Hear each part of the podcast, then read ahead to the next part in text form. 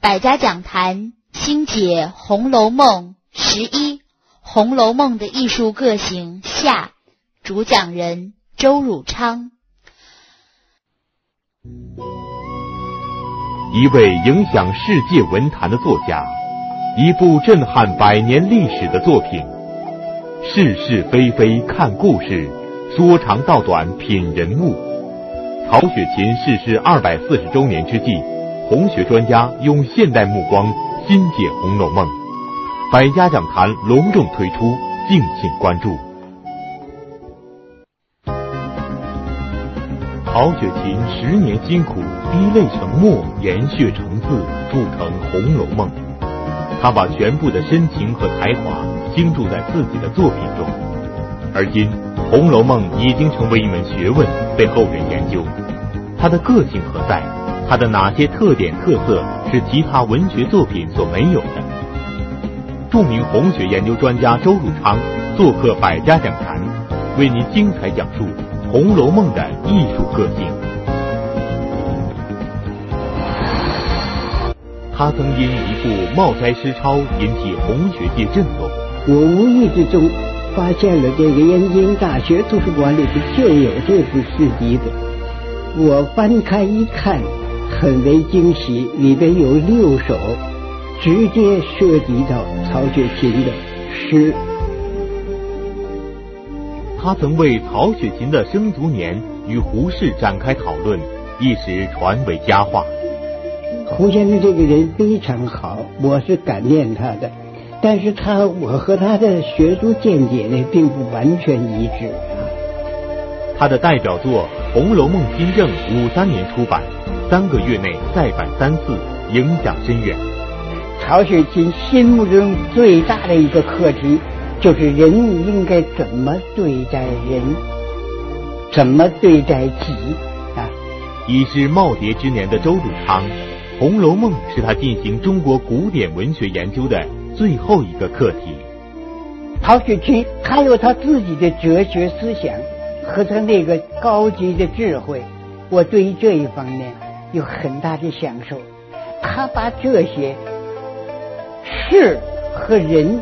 写的那么美妙，都是把它，我自个儿杜撰的话叫做把它诗化了。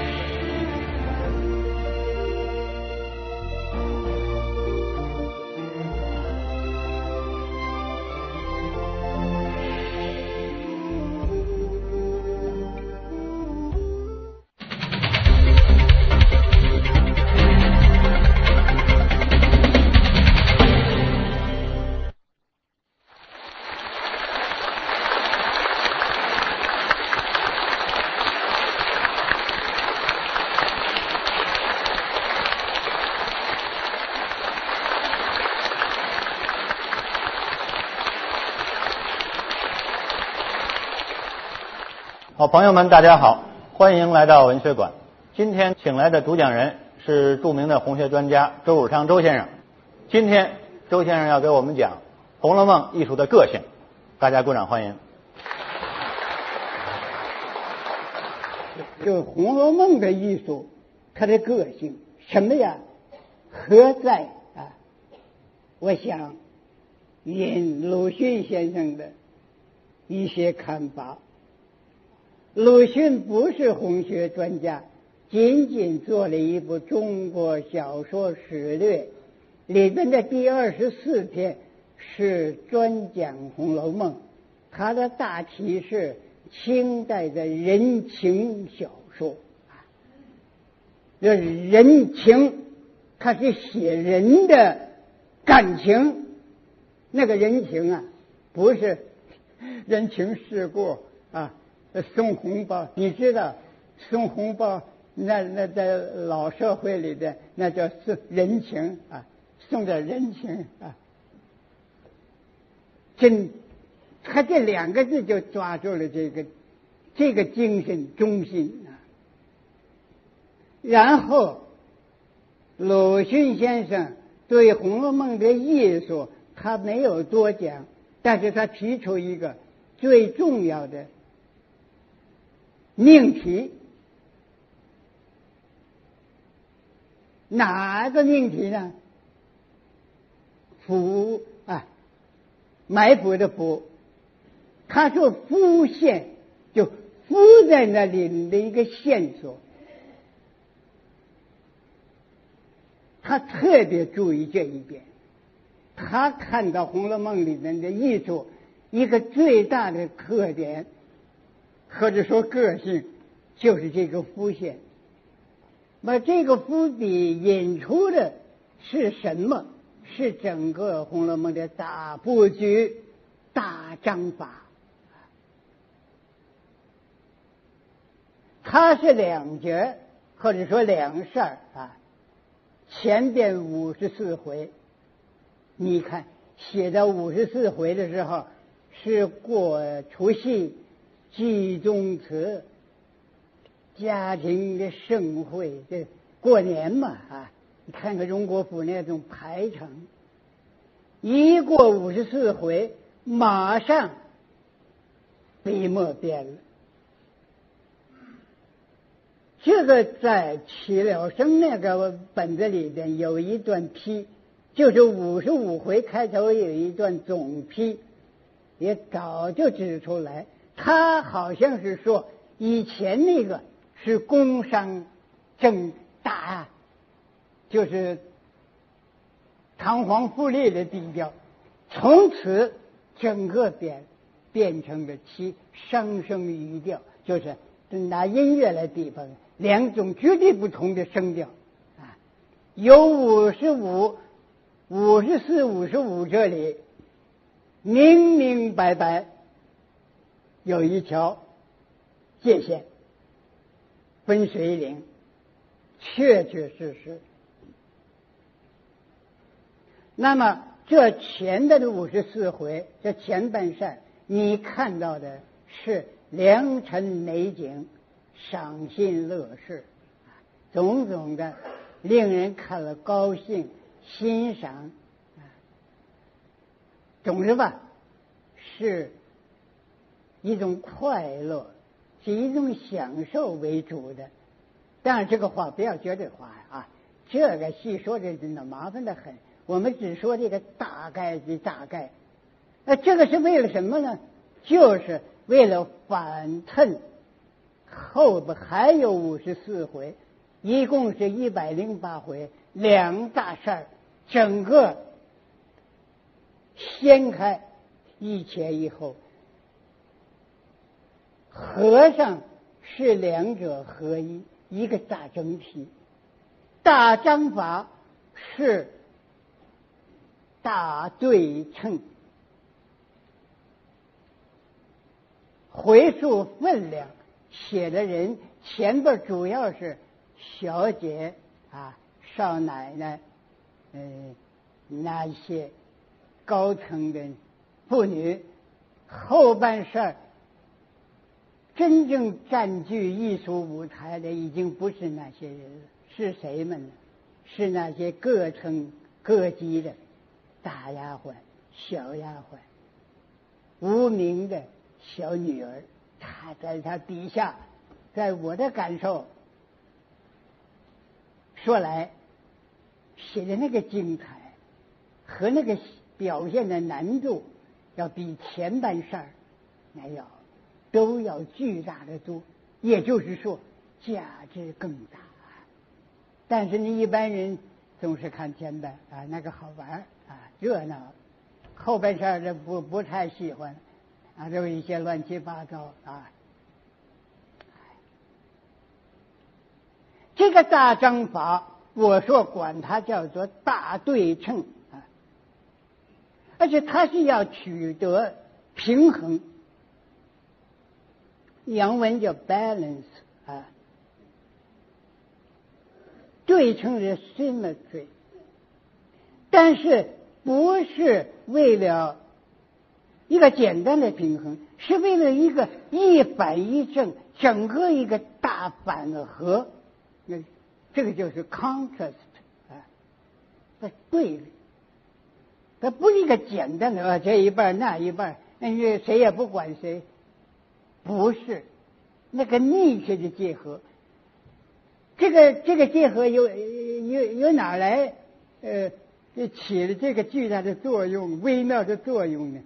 浮现啊，咱们从浮现开头说到这儿，说浮现是为什么呀？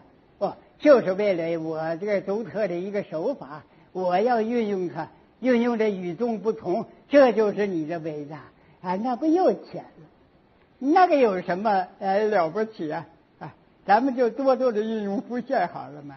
啊，你这个，你你你你完成了一部大作品，哎，是所以我们我们理解高深伟大的艺术，要一层一层的探讨啊，思索、感悟，哎，进入下去。《红楼梦》，你仅仅到了门口看看，哎，浅尝辄止，说我懂了《红楼梦》，哎，《红楼梦》就是这个。一男一一男多女，争风吃醋，哎，真是令人感慨万分呐！啊，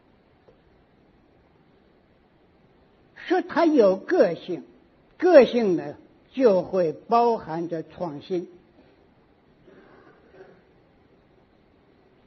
曹雪芹在开卷就说，以往的那些小说。千人一面，那不，他很不以为然。所以说，我的书与那个不同。那用今天的话来说呢，它不就是创新吗？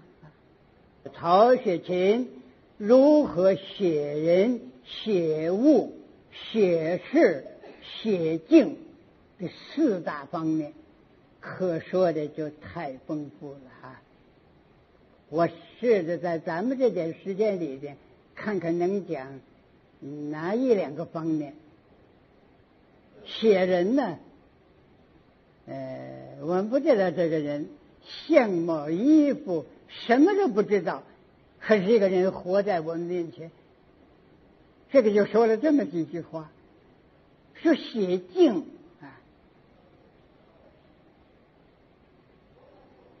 啊，说写这个荣国府。这个贾府怎么落笔？好几个层次，是写介绍贾宝玉这个真正的唯一的大主角，怎么写？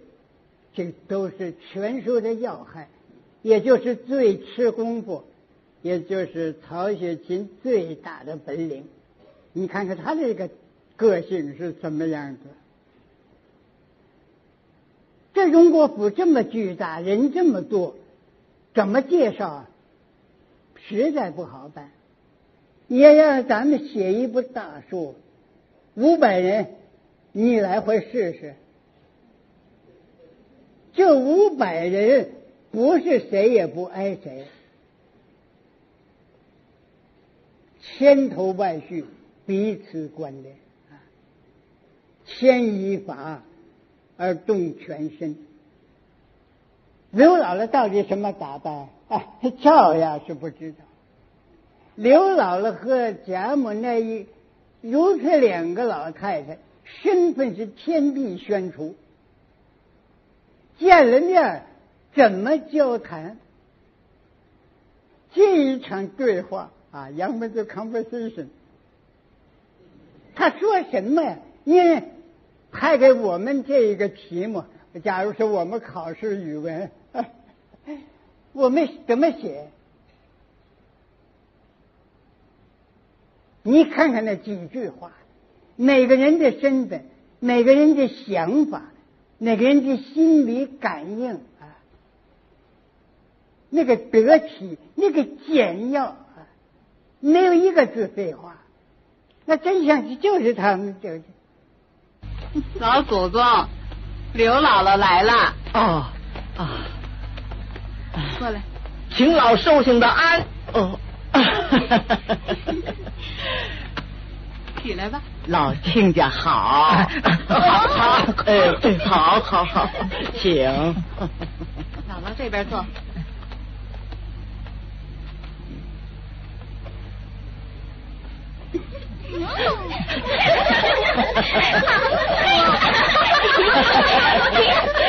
老亲家今年多大年纪了？六十五，老了，不中用了。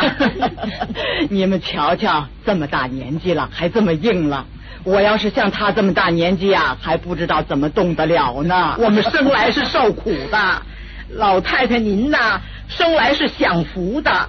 我们身子要那么娇贵，庄稼就没人种了。那眼睛牙齿都还好吧？好着呢。就是今年的左边槽牙活动了。一人老了，眼睛也花了，耳朵也聋了，这记性呢也没了。你们这些老亲戚们呢，我都记不得了。亲戚们来了，我怕人家笑话我，我都不见。不过嚼得动的，我吃两口；困了呢，我就睡一觉；闷了的时候，我就跟我那小孙子、小孙女们说笑一阵子，也就完了。我重视老太太的福分，我们想这样还不行呢。什么福分呢？不过是个老废物罢了。然后再说，这个，哎，这个这个，说这个荣国府好，先从扬州说起。十万八千里，冷子兴跟贾雨村的那酒店的对话，哎，这里边就出现了一个远远的一个荣国府的影，然后这才黛玉入府，黛玉入府，下了船，看见的是三等仆妇，什么样的衣服？他不能是全面的、细的、系统的，那就不叫艺术，那叫开相片啊！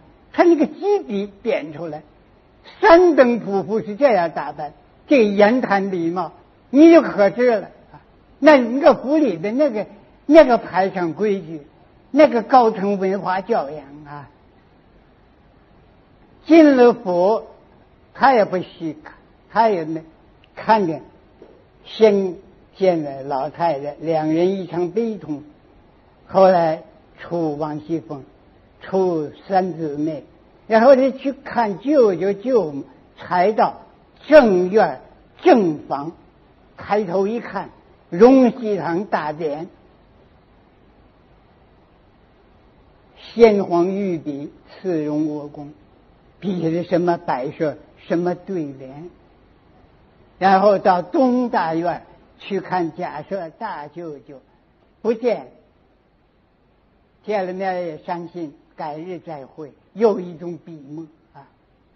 说那边的建筑小巧玲珑，不像这面轩昂巨丽，你这完全是大笔给你展开一个气象，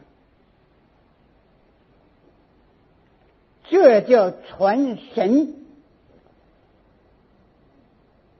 绝不限于低级的、庸俗的刻画描写。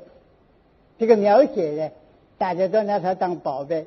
那洋文叫 description 啊，啊，说是这个文学作品，你也不会描写，哎，那怎么吸引人了？错了，描写有描写的办法。你越是弄那些细节，越没意思。因为那个人是死的，他不活啊！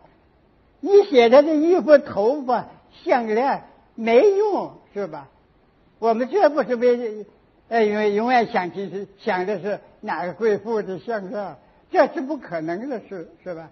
那是笑话啊！这个大传统，这个个性，啊，这是曹雪芹的创新吗？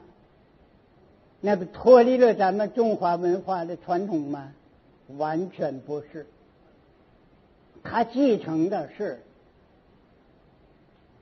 近代大画家、大艺术家顾恺之，小名叫顾虎头，虎头啊，《红楼梦》一开端也提到这个大艺术家，曹雪芹大概最佩服他，这个大画家，第一个古代的大画家，那个名字都不清楚。顾恺之是第一位，顾恺之画过《百美图》，大概这个对曹雪芹写一百零八位女儿都有很密切的关系，暗中的关系，不是摆在表面的关系啊。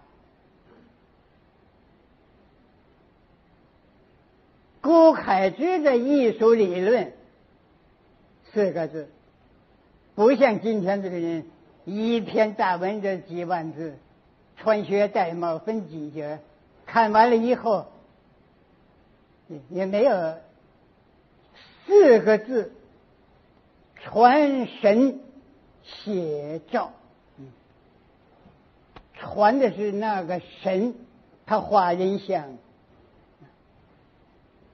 写照当然也没有没有离开你的外形，但是神是在形的上面，写形是为了传那个人的神啊。好了，我们如果懂了这一个伟大的艺术理论原则，也就明白了曹雪芹这个人，他写人物，我刚我们刚刚说的那些特色。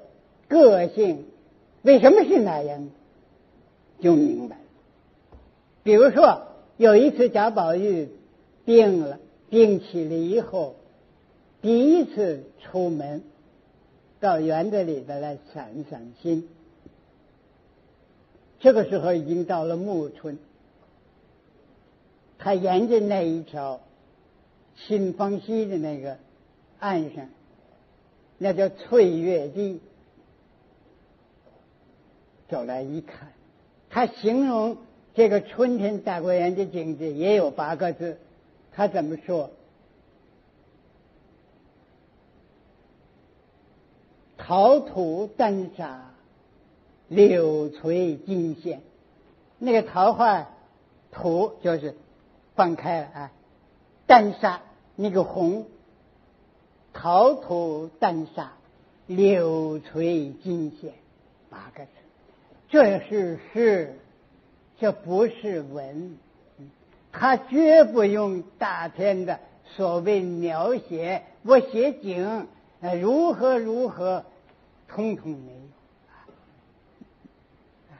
他不把景孤立起来，他总是和人连在一起。呃和人怎么连在一起呀？是说。引发了那个人的内心、精神、感情的活动。哎，人和大自然永远是合一的，从来不能够分离。你你看《红楼梦》，你会看到这一方面，那写的真好。写静，就是说自然静，人是也有静。我举哪个例子？那个例子太多了啊！鸳鸯，鸳鸯成婚，写设计全家每个人的悲欢哀乐，总是如此，绝不说哦这叫鸳鸯啊，就鸳鸯，哎，那叫什么笔墨？那叫什么艺术？形儿礼庄也是涉及全家。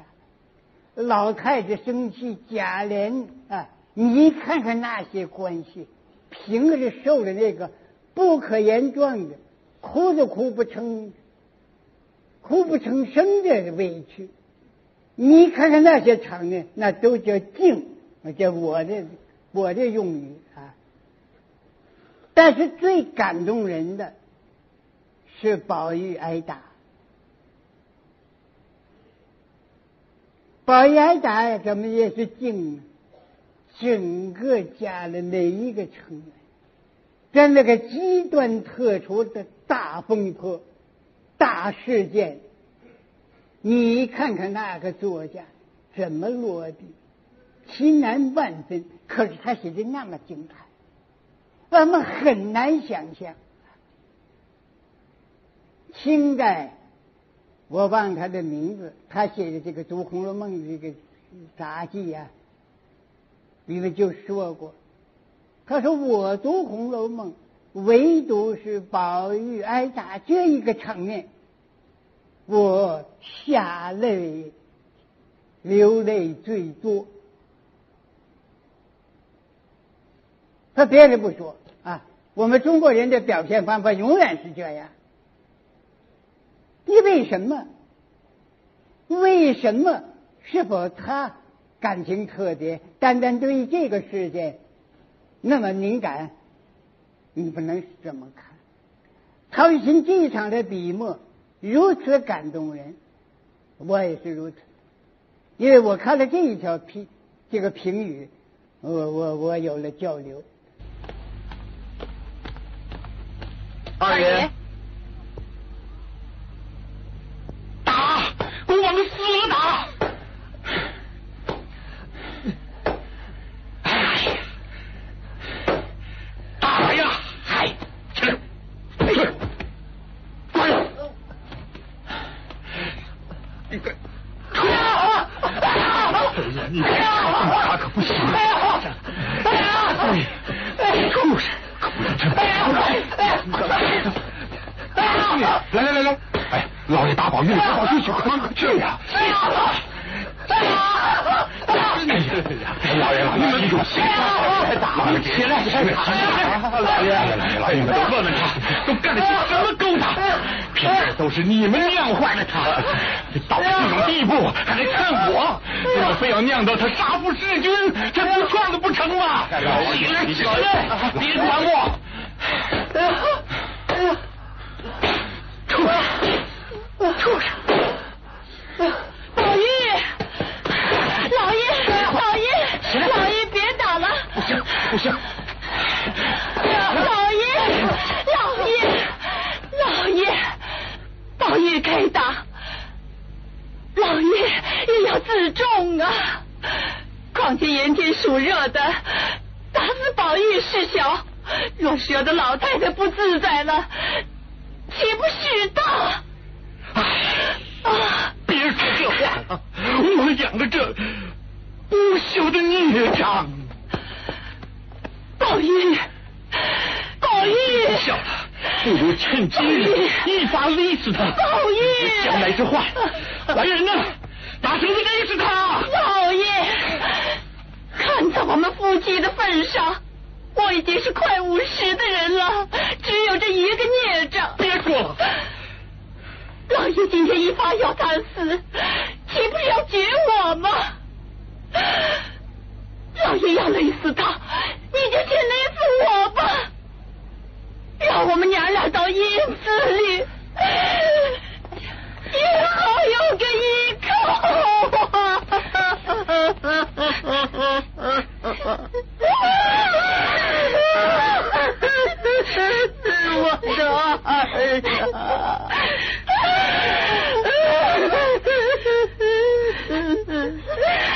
我的儿啊，我的珠儿啊！你要不死，就是打死一百个，我也不管呐！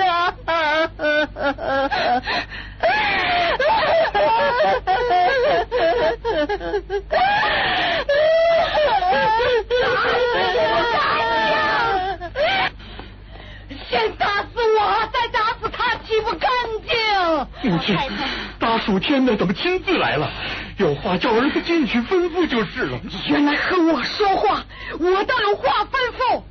只是我这一生没养个好儿子，你让我和谁说去呀？母亲，为我的孝顺儿子，是为了光宗耀祖啊！父亲这样说，贾政怎么经得起？我一句话你就受不了了，你那样下死手的板子，难道宝玉就受得住吗？你说你教育儿子是为了光宗耀祖，当初你父亲是怎么教育你来着？你忘了？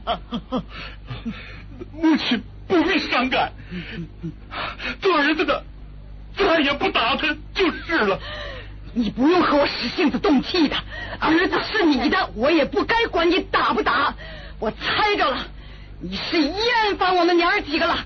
我们不如趁早离开你，大家干净，大家干。净。母亲，母亲，母亲这么说，贾政无地容身。来人呐，赶紧给我预备车马，我和你太太宝玉立刻就回金陵去。老太太。你也别老哭了，你心疼宝玉，将来让宝玉长大成人为官做宰的，也未必想着你就是他的母亲。如今少疼点，将来也许少受一口气呢。母亲这么说，贾政没有立足之地了。分明是你让我无立足之地，你反倒说起你来了。我们走了，你心也就干净了。赶紧给我打点行李车马，我们马上就走，马上就走。我讲的错了，贾政，贾政错了，讲的错了。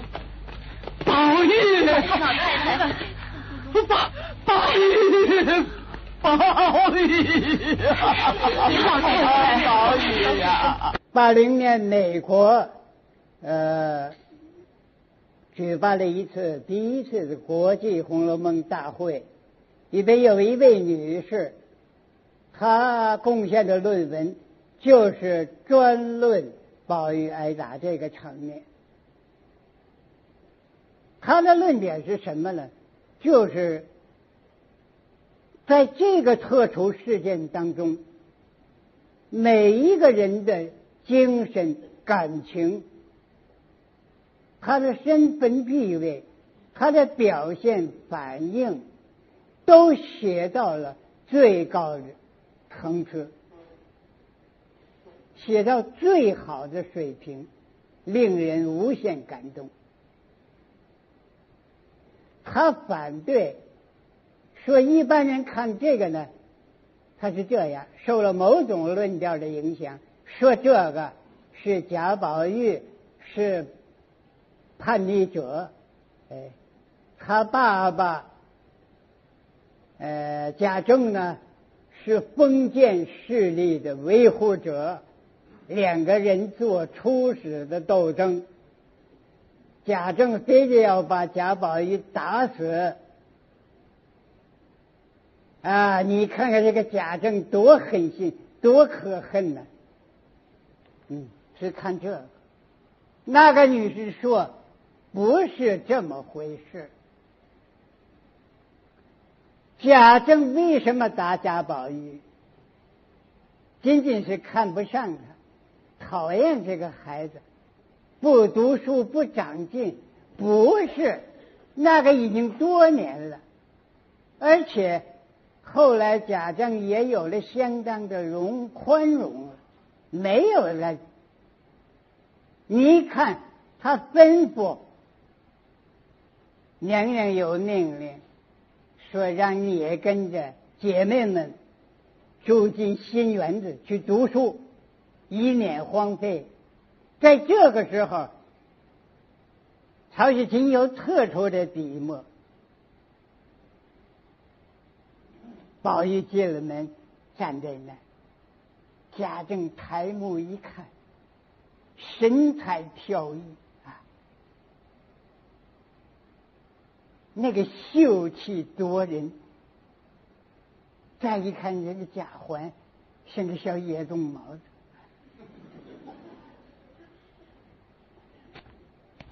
说贾政啊，不觉得就把他平常厌恶宝玉的心情减去了几分。这个就说贾政内心是完完全全太爱这个孩子，那个才情世上无有啊。他不过是当时那个社会，特别是八旗家庭。对待自己严极了，做父亲的不能带出笑容来，见了面总得是教训的，你得懂这个啊。他那个是做给人看，他为什么这么苦咋？他没有人心呐。贾环告状，刚才。那个忠顺王府呢，派人来找。我们府里有个做小旦的戏子奇官，一向好好在府里，如今三天两头不见回来。我们到外访查，满城人十听人倒有八听人说，他近日和尊府那位佩玉的令郎十分相好。下官听了，尊府不比别家，可以善来索取，因此回明了王爷。王爷说，若是别的戏子，一百个也罢了。只是这奇官随机应答，谨慎老成，甚合我的意，断断少不得这个人。那贾政简直吓坏了。你知道贾政什么身份？八旗内务府包衣，就一怕王爷那一级。那个王爷那一级，那个那个政治斗争复杂万分，他惹了他全家就就就，他那简直就是冒火三丈，还没处理好，吩咐宝玉说你不能动。他得送那个官走啊！这个时候，贾环在院里跑，像疯了一样跑。贾政看见，哼，打！一连喊了三个打字。你跑什么？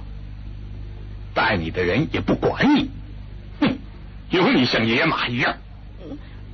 本来没跑，刚才从那井边上过，井里捞出一个阴死的丫头，头泡的这么大。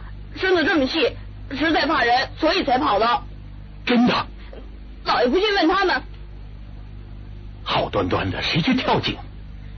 叫贾琏快来。哎哎，父亲不用生气，这事出太太房里人，别人一点不知道。我听母亲说，嗯，你们去吧。快说。嗯，我母亲说，宝玉哥哥前在太太屋里拉着金钏就要强奸，后来后来母亲知道了。把金钏打了一顿，金钏赌气就跳井死了。呵，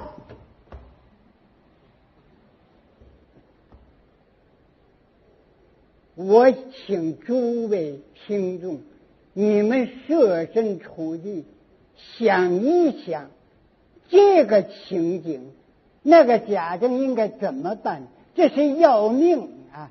就是他说的，你再发展就是是。弑父弑君，都可以杀爸爸，都可以杀皇帝，这灭门之祸就来了。你刚刚你惹了那个王爷，其实呢，那个王爷那个戏子也不是贾宝玉成，他哪里有那个条件？他连大门都不许出，他自个儿也没有钱，但是他知道呢，是在。离北京二十里这个紫檀堡那里有一所房子，他怎么知道谁藏的？北京王，哎，两个王爷的斗争，那假的是倒的这个霉，我就不说这个了。这个艺，但是这是艺术的根本，你不懂这个，那个艺术哪来呀？是吧？然后我就说。这个贾政气的，就是说，那简直是要命的事情。他怎么要不要打宝玉？你说他是封建势力的封建势力的卫士，要打这个叛逆者，这是贾贾环一个人的冒坏啊！他妈妈赵姨娘早就要害宝玉。是吧？那你前面那个例子多了，你们就知道马兆婆，刚刚把我的话化解了，跟打完了，贾母也来了，王夫人也来了，全家姊妹包括李纨都来了，那两个老太太。抱着一个打了半死的孩子，那哭了。李纨一听见王夫人批他，我要有贾珠这个大儿在着，打死你我还有个依靠啊！我今天靠谁呀？李纨一听这个，是他的亡父，他守了好多年寡了。他不好受，他也放声大哭。这个时候，全屋子啊，上上下下没有一个人不是流泪。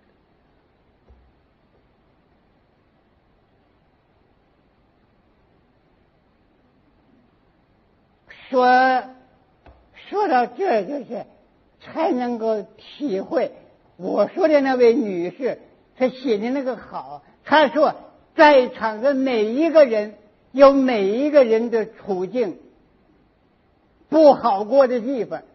贾政看见这一屋子人都哭了，他那儿没有办法了，也坐在那儿如泥雕木塑，也泪如雨下。那那是活人呐，没有感情啊。那个场面，在每一个我所见的那有限的所谓文学作品里，我看着能写这样的场面，那打动我如此，简直是无以言传的那种感情。我还没有找到第二个例子，所以我说。八零年我看到那位女士的论文，我简直佩服的不得了。我说：“对，你这才真真懂《红楼梦》。”我说：“这样才是真正了不起的艺术啊！写人、写景，这个整个的这个场面、这个气氛，我没有见过有第二个人。”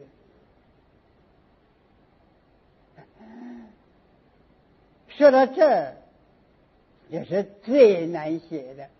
而看看曹雪芹的笔下如此的自如，好像他不费什么事情啊，一层层推进，写到这个高潮顶峰。他那里本人好像是若无其事，你也看不见他剑拔弩张啊，怎么费劲儿？哎。捉襟见肘，你看看那个没本领那个作家，一看那个笔底下那里不行了，盯不住了，出现败笔了。这个我们有点读文学的经验的人都会有这个感觉。如果我们说到这里的话，我们再说。曹雪芹的艺术，他的个性，他的成就，我们给他伟大两个字的评价，不是过分，不是因为慕名。说《红楼梦》，大家都评它是名著，是经典啊啊，它一定好啊，不会坏，呃，咱们都说好。要是这么样这么样的一个逻辑的话。那《红楼梦》就一钱不值啊！我这个桌讲也就一文不值。咱们今天这都是浪费时间精力。那么，作为曹雪芹的《红楼梦》，周先生刚才讲到了他的这个艺术个性高妙之处在哪儿呢？我想一句话，就是借用顾恺之的那一句话嘛，就是他是那么传神的写照出了不同的人物。情境的精气神，最后呢，让我们向八十五岁高龄的周先生表示诚挚的感谢。